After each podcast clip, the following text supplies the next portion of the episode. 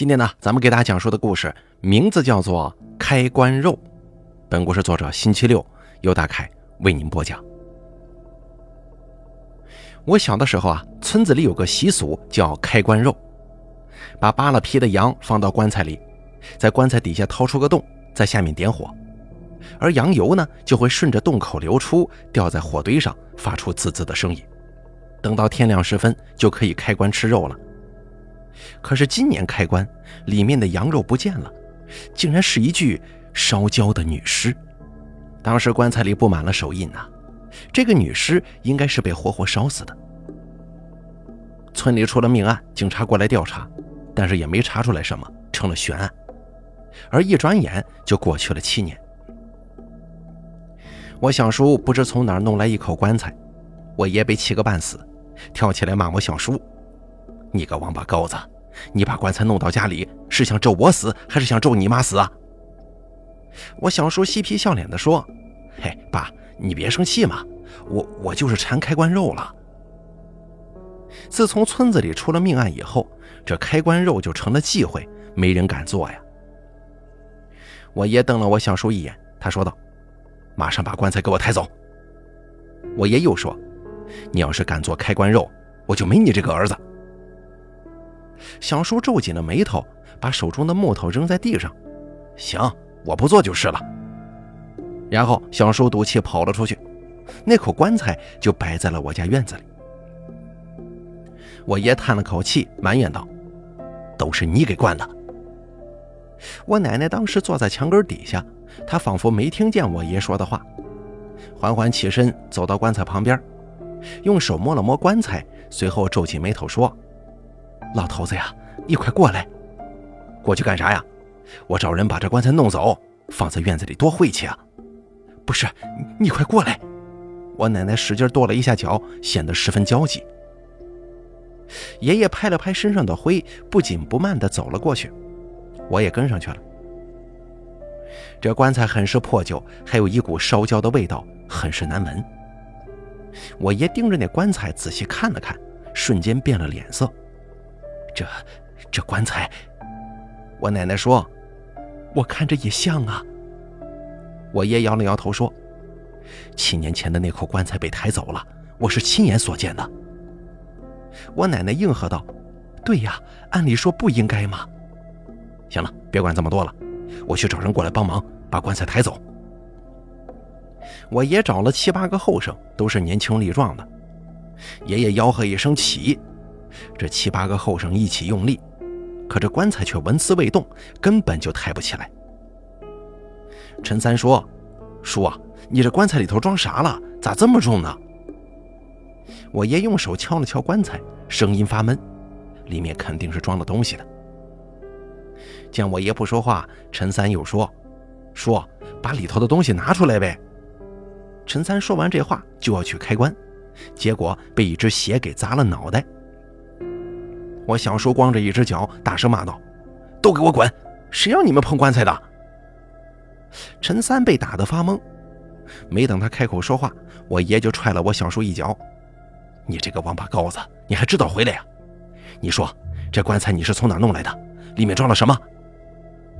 我小叔瞪了我爷一眼，随后跳到棺材上：“这棺材是我朋友送我的，我答应了请他吃开棺肉。这棺材你们谁都不许抬。”我小叔说这话的时候，眼睛看着仓房的位置，仿佛那个地方有人。我也朝着仓房的方向看了看，可是什么都没看到啊。我爷的脸色开始变得难看了，他像是在隐忍什么。他对村里的后生说：“大伙对不住了，这棺材先不抬了。”我爷爷在村子里头还是有些威望的，平日里对村民们也很不错。那几个后生都没计较。我爷把这些人送到门口，等人都走了，我爷对我说：“宝福啊，去你三爷家住啊。”我爷说完这句话，就把木门给关上了。而奇怪的是，我家木门上的门神不见了。我是真的不想去我三爷家住啊，他家的那条大黑狗特别凶。我把木门推开，进了院。我爷见我进了院之后，先是一愣，然后示意我别出声。我小叔从棺材上跳了下来，他拿了把刀，直接就进了羊圈。我家养了四只羊，他把其中最大的一只羊给拽了出来。还愣着干什么呀？快过来帮忙啊！这话呀是对着我爷爷、我奶奶说的。他俩的脸色都很差，木讷地站在原地，像是丢了魂一样。我爷刚要过去帮忙，我小叔不耐烦地说：“不用你们了，我俩杀羊就行。”什么？我俩？我看向小叔，他身旁明明没有人呢。我爷还是上前帮忙，他脸上挤出一个难看的笑。明顺呐，你懂点事儿，哪有让客人杀羊的？把刀给我来。明顺是我小叔的名字，而这下子我越来越不懂了，他们这是在干什么呀？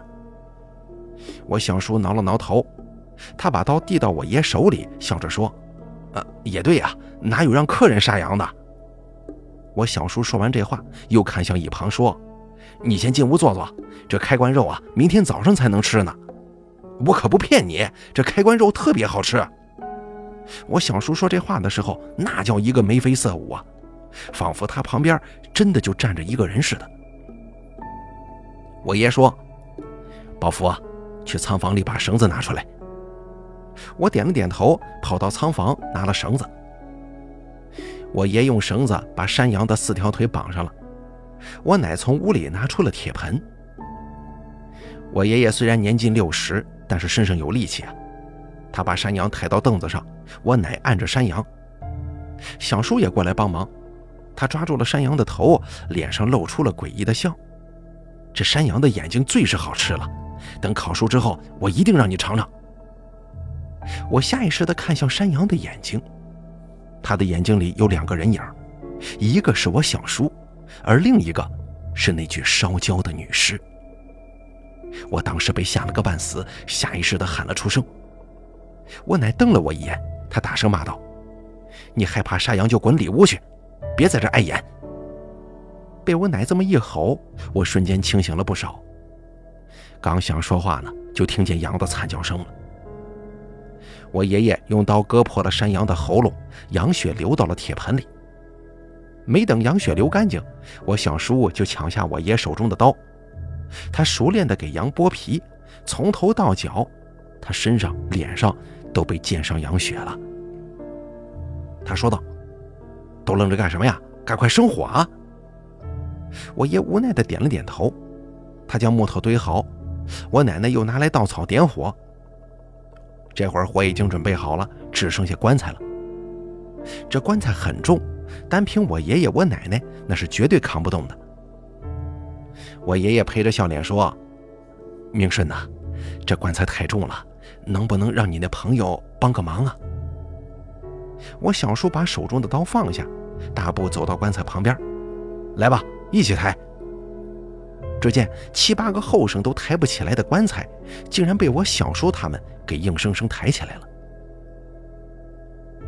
棺材被悬空放在两块大石头上，地上的火烧得旺盛。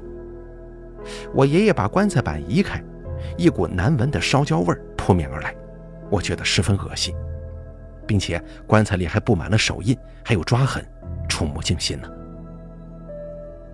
我爷爷把扒了皮的山羊放到棺材里，又把棺材板盖上，羊油顺着棺材底下的洞流出来，掉在火堆上，发出滋滋的声音。我们几个人围坐在棺材旁边，我奶奶小声地说：“明顺呐，你这朋友打算什么时候走啊？”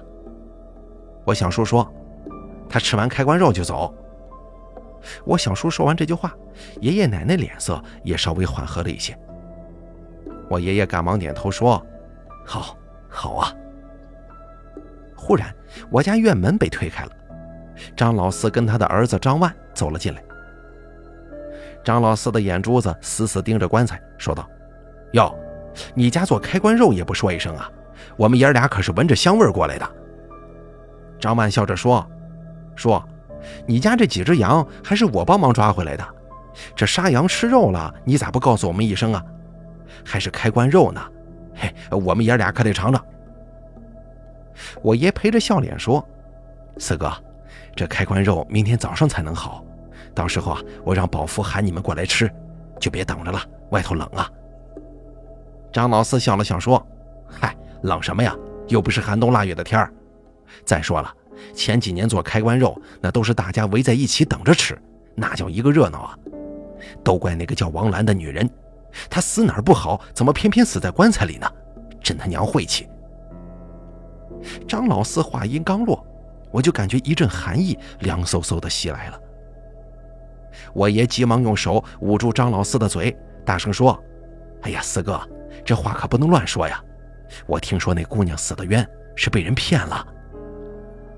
张老四把我爷的手掰开，没好气地说：“你说的好听，他一个人能跟男人跑到这深山老林里头，能是啥好东西啊？我呸！”张老四狠狠地往地上吐了一口。原本旺盛的火堆忽然发出噼里啪啦的声音，火焰摇摇晃晃的。要知道，今天晚上。可是明明没有风的。我爷爷皱紧眉头说：“行了，你快走吧。”我爷直接下了逐客令。张老四愣了几秒钟，猛然站了起来，对我爷大声喊道：“刘老三，你什么意思呀？赶我走是吧？”我爷叹了口气，无奈地说：“哎呀，你快走吧。”张老四冷哼一声：“走就走，什么事儿啊？”张老四猛地起身，朝着门外走，而张万在原地皱紧眉头，看着我爷爷说：“说，你你这是咋了？”我爷说：“看住你爸，别让他再乱说话了。”我爷这边话音刚落，就听见张老四的声音没好气地说：“你还站那干啥呀？”这话是对他的儿子张万说的。张万小跑过去：“哦，来了来了。”张老四气鼓鼓地走了，院子里只剩下了我们几个人。我爷爷苦着脸，一直往火堆里添木头。我奶奶在一旁扇着风，把火扇得很旺。我奶奶说：“宝福啊，你进屋睡觉啊。”我说道：“爷爷奶奶，你们不进屋睡觉吗？”这开关肉其实根本不用一直盯着的，羊油掉在火堆上，火是不会灭的。我奶奶不耐烦地说：“让你睡你就睡，我跟你爷的事儿不用你操心。”我点了点头，跑到屋里睡觉去了。第二天一早，天刚蒙蒙亮，我就醒了。不得不说，这开关肉真的香啊！我跑到院子里，我想说他们都在。我爷爷、我奶奶把棺材打开，我下意识地咽了咽口水。我爷爷笑着说：“明顺呐。”这开关肉做好了，快让你朋友尝尝。我小叔愣了几秒钟，然后笑出声。他说：“我朋友走了。”我奶奶大声地说：“走了？什么时候走的？”我小叔笑着说：“昨天晚上走的。”我爷爷气得浑身发抖啊！他昨天晚上就走了，你为啥不早说呀？他去哪儿了？我小叔耸了耸肩膀，说道。张老四前脚刚走，他就也走了。他不让我告诉你们。我小叔说完这话，伸了个懒腰，慢悠悠地朝着屋里走。我爷爷的脸上写满了愤怒，一脚踹在棺材上，轰的一声，棺材掉在地上，里面的羊肉也都掉出来了。我爷爷神色慌张地说：“要出大事了，他一准是去了张老四家呀。”我爷披了件衣服就朝着门外跑，但是却被我奶奶给拦住了。老头子呀，你可千万别去！好不容易把他送走了，咱可别招惹他呀。我爷爷叹了口气，无奈地说：“我不能眼睁睁地看着张老四死啊！乡里乡亲住了半辈子，我得去。”我爷说完这话就朝着门外走，我也跟了上去。张老四家的围墙很矮。还没进院子呢，我就看见他家院里头有十几个人，都是村里的。里面有劈柴的，有杀羊的。这院子里头还放着一口棺材呢。正在给羊扒皮的张万看见我爷爷来了，笑着说：“哎，叔过来了，快进院子。”张万把手中的刀放下，把他家大门给打开了。我跟我爷爷就进了院。院里的其他人跟我爷爷寒暄几句。我爷脸上虽然挂着笑，但他的眉头还是紧锁着的。我爷说：“万子，你爸呢？”张万用手指指了一下东屋，说道：“我爸在屋里呢。”接着他又朝东屋喊了一声：“爸，我刘叔来了，你快出来呀！”我爷说：“不用不用，我进去找他吧。”说完话就进了屋。张万摸了摸我的头，他说道。宝福啊，你自己玩，一会儿咱吃开关肉了。我点了点头。张万说完这话就去忙了，我站在原地等着我爷出来。过了几分钟之后，我爷跟张老四一起出来了，他俩还有说有笑的。张老四笑着说：“你也别走了，留下来吃开关肉，咱哥俩呀再喝点。”我爷点了点头，笑着说：“行，不走。”我爷和张老四朝着棺材走去，在经过我面前的时候，我看到张老四的脖子明显多了一截，像是有人在拽他的脑袋。天渐渐的黑了，扒了皮的羊被放到了棺材里，张万在棺材底下点了火，羊油掉在火堆上，发出滋啦滋啦的声音。十几个人围在棺材旁边闲聊着。就在这个时候。张老四忽然起身，他说道：“我进仓房拿点木头。”他说完之后就进了仓房，可是过了很久都没再出来。张万说：“哎，我爹这人咋还不出来呢？我进去看看啊。”张万缓缓地起身进了仓房，可是他刚一进去，忽然大喊一声：“快来人呐！”张万的声音当中紧张带着些许兴奋，像是发现了什么宝藏。围在棺材旁的人也都站了起来，朝着仓房那边探头。万子，你看见啥了？张万笑着说：“羊，这仓房里还有只公山羊呢。”说着，张万就把那只公山羊赶了出来。村里的人都是一愣啊，然后围成个圈别让他跑了。村里人手里拿着刀，还有绳子，一拥而上，轻而易举的就把那公山羊给抓到了，用绳子绑了起来。公山羊倒在了地上，发出哀嚎声。张万看了看棺材，大声说：“这棺材足够大，能放两只羊。”几个年轻的后生按着公山羊，张万的手中拿着刀，把刀对准了公山羊的脖子。随后，他手起刀落，将公山羊的脖子割断，羊血喷溅了他一脸。张万把公山羊的皮扒了下来，又在羊大腿后背的位置划了几刀。两个年轻的后生将公山羊抬到了棺材里，又把棺材盖给扣上了。张万笑着说：“嘿，这回够吃了。”村里人也都应和：“够吃，够吃。”围在棺材旁一晚，总算是熬到了天亮，羊肉味飘荡在空中。张万拍了拍棺材说：“行了，可以开棺吃肉了。”而村里的人早就准备好了碗筷，纷纷围了上来。我爷揉了揉眼睛，他先是盯着棺材看了几秒，然后大声喊：“张老四呢？”我爷这一嗓子太过突然了，吓得村里人都是一抖。大家四处看了看，确实没有张老四，他好像昨天进了仓房之后就再也没出来过呀。张万还算冷静，他大喊几声：“爸，你去哪儿了？吃开关肉了？”可是没人回应他。随后，张万跑到仓房里去找，其余的人也都跟了进去。可是，只见仓房的地上有张老四的衣服，上面还沾着血迹呢。张万吓得一屁股坐在了地上，哭喊着叫爸。张老四人不见了，只留下了破碎的衣服。我爷爷慢慢的退出仓房，他蹲在地上捂着头，看起来十分痛苦。而张万就像是疯了一样，整个院子里找张老四。眼尖的人瞧见火堆上有个金戒指，那是张老四的呀。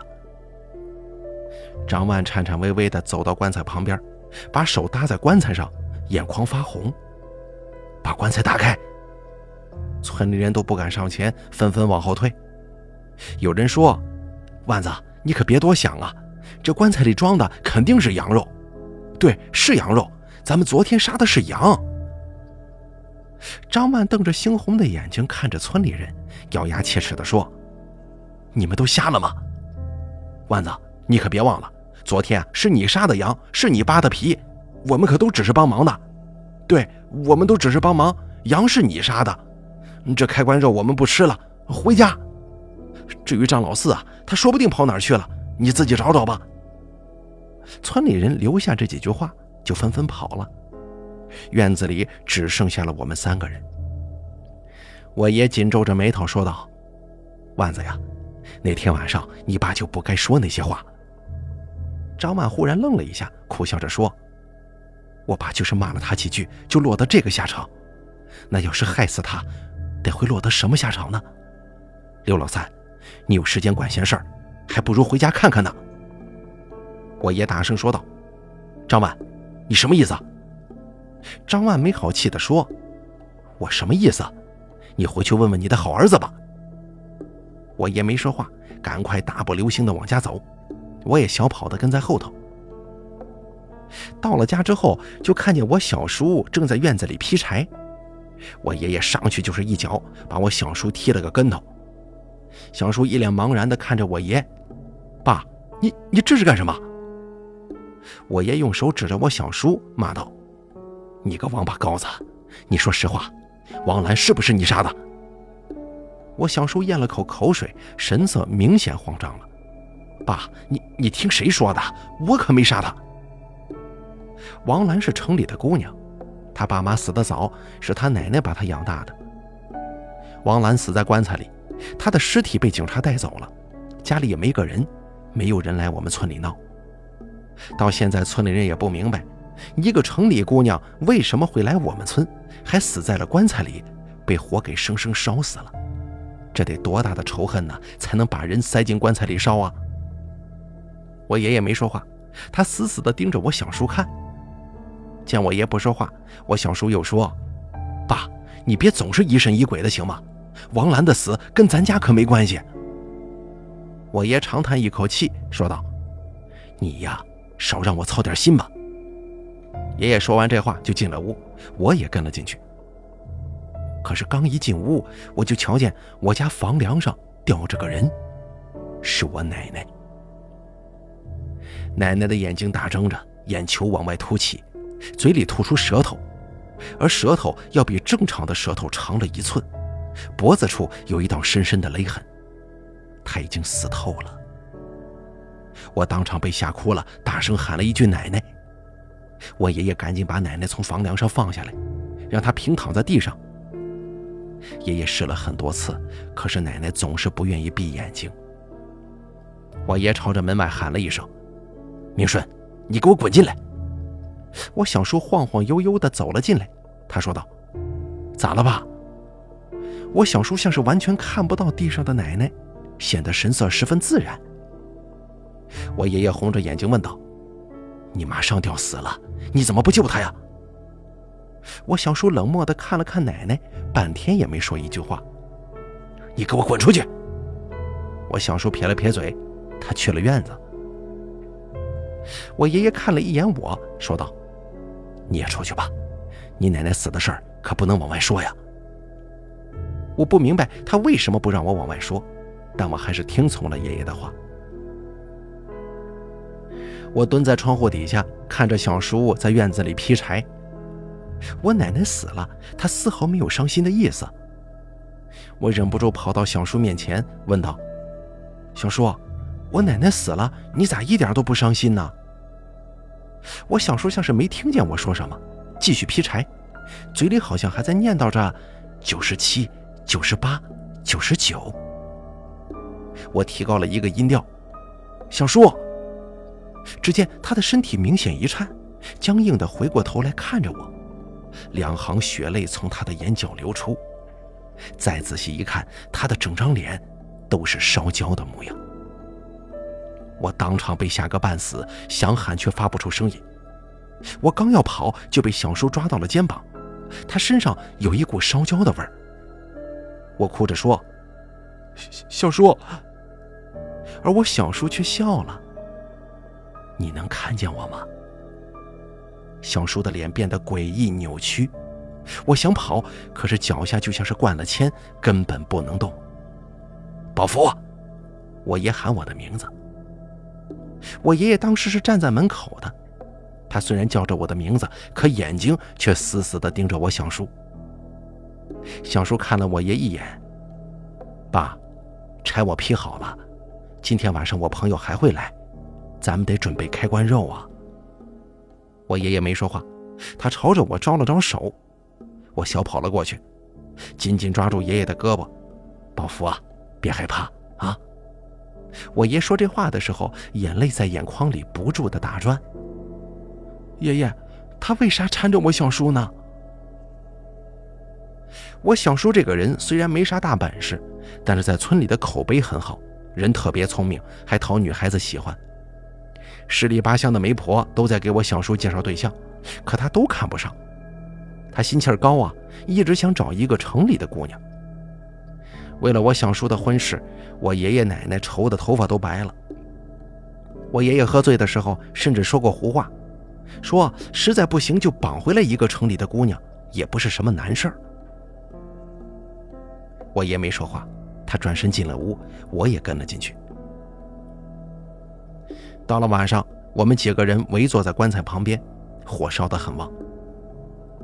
明顺呐，你朋友来了吗？我小叔愣了几秒钟，困惑地说：“爸，是什么朋友啊？”伴着月光，我能看见小叔的眼睛非常清澈，跟白天的时候看到的完全不一样。我爷皱紧眉头说：“他不是要吃开棺肉吗？”哼，爸，你是不是老糊涂了？说什么呢？小叔说完这句话，又看向东屋：“哎，我妈呢？”小叔像是失忆了一样。见我爷不说话，我小叔又说：“爸，你咋穿我的衣服呀？你快脱下来。”我小叔又低头看了看他自己的衣服，笑着说：“嘿，还真奇怪了，你的衣服怎么跑到我身上来了？”小叔说完这话，就把身上的衣服脱了。我爷爷愣了几秒钟，他的嘴角微微抽搐了一下。我小叔把衣服递到我爷爷面前，笑着说：“爸。”给你衣服。我爷爷慢慢的把自己的衣服脱掉，又套上了我小叔的衣服。小叔笑着说：“这回才对嘛。”我小叔把我爷的衣服又穿上了，还往火堆里头添了几根木头呢。我爷苦笑着说：“明顺呢，你跟你妈是不是有事瞒着我呀？”小叔愣了几秒，脸上挤出一个笑。这这怎么可能嘛？你妈什么都好，就是太惯着你了。我爷说完这话，拿起一根木头仔细看了看，又把木头扔到了火堆里。木头刚刚点着，我小叔忽然开口说话了：“妈，你咋才出来呀？快坐下。”我瞬间头皮发麻，顺着小叔的目光看去，我奶奶就站在门口。伴着月光，能够清晰的看到她脖子上的勒痕。我当场被吓个半死，用手紧紧捂住嘴巴。我奶奶明明死了呀，那她现在……见我奶奶原地不动，我小叔又说：“妈，你过来呀。”我爷用手捂住我小叔的嘴，小声地说：“明顺，你妈死了，你快带宝福走吧。”我小叔愣了愣，眼中写满了震惊。可是过了几秒钟，他又笑着说：“我知道，他是被我勒死的。”小叔说这话的时候，他的脸变得极度扭曲，眼睛里布满了红色血丝。我爷爷用手捂着心口，半天都说不出来话。我小叔大笑几声，说道：“他该死啊，连个女人都看不住，我早就想杀他了。”小叔说完这话，拿起地上的斧子就朝着东房跑。明顺，你给我回来！爷爷连滚带爬地朝着东屋奔，可还是晚了一步。小叔举起斧头，将地上的门槛砍碎。刹那间，我就闻到了一股浓烈的烧焦味。我爷爷大声喊道：“宝福啊，你快跑啊！”眼看着我奶奶要出来，我拼了命地往外跑。出了家门口，我就朝着我三爷爷家去了。可是不论我怎么跑，都跑不到我三爷家。而当我再次睁开眼睛的时候，已经是早上了。原来我躺在距离家两百米的位置，头晕乎乎的，我朝着我三爷家继续跑。我听见了他家大黑狗的叫声，才感觉到心安的。我把事情的来龙去脉都跟我三爷说了，我三爷又带了几个年轻的后生去我家。刚一进院子，我就闻到了一股难闻的烧焦味儿。院子里放着一口大棺材，底下的火还在烧着。爷爷，小叔，没有人回答我。三爷爷说：“这几个屋都帮忙找找看吧。”几个年轻的后生就这样进了我家屋。进东屋的人率先发出尖叫声，我猜测他们应该是看见我奶奶的尸体了。进仓房的后生说：“明顺在这儿呢。”我小叔是被两个后生抬出来的，他精神恍惚，头上沾满了灰尘。我三爷说：“明顺呐，你这是怎么了？你爸呢？”我小叔拼命的摇头：“我不知道，我不知道。”众人都是面面相觑啊，他们都能看出来我小叔这是精神出了问题。其中一个年轻后生看向棺材：“三爷，这棺材里装的是啥呀？”我怎么闻着味儿不像是羊肉呢？这后生话音刚落，其余的人纷纷看向了棺材。三爷面色沉重，他说道：“把棺材打开。”几个年轻的后生一起用力把棺盖移开了，一股难闻的味道当场扑面而来。棺材里是一具烧焦的尸体，内壁上还有手印抓痕，这死法跟王兰的死法是一模一样啊！我的眼泪止不住的往下掉，爷爷，这下子我奶奶刚死，爷爷又死了，我哭得特别伤心。三爷叹了口气，用手拍着棺材，大声地说：“明顺呐，你爸没了，这到底怎么回事？”他跟我爷的关系很不错，像是亲兄弟。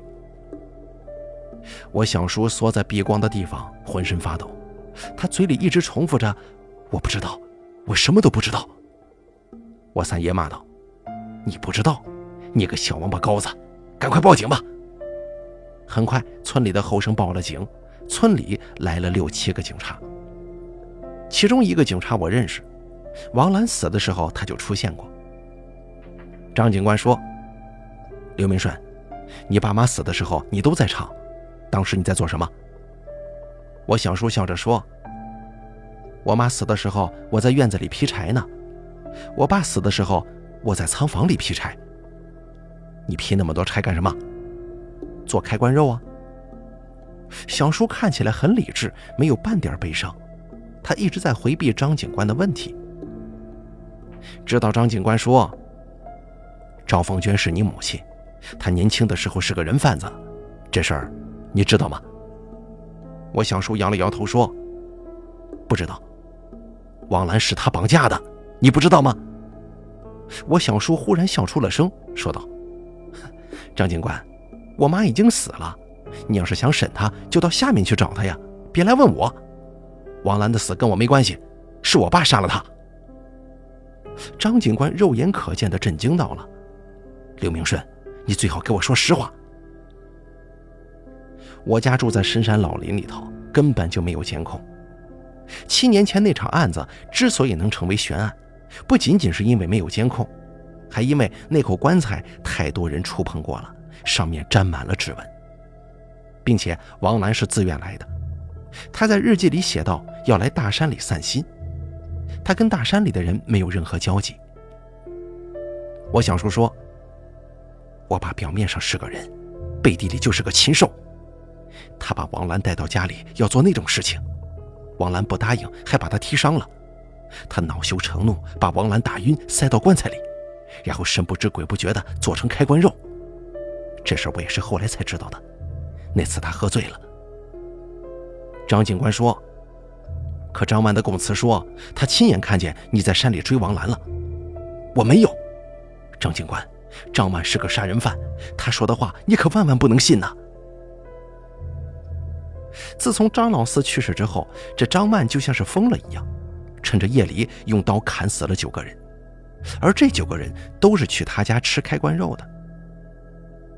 见张警官不说话，我小叔又说：“张曼神经不正常，他肯定是看错了，那是我爸在追王兰。”不可能，我爷爷不是那样的人。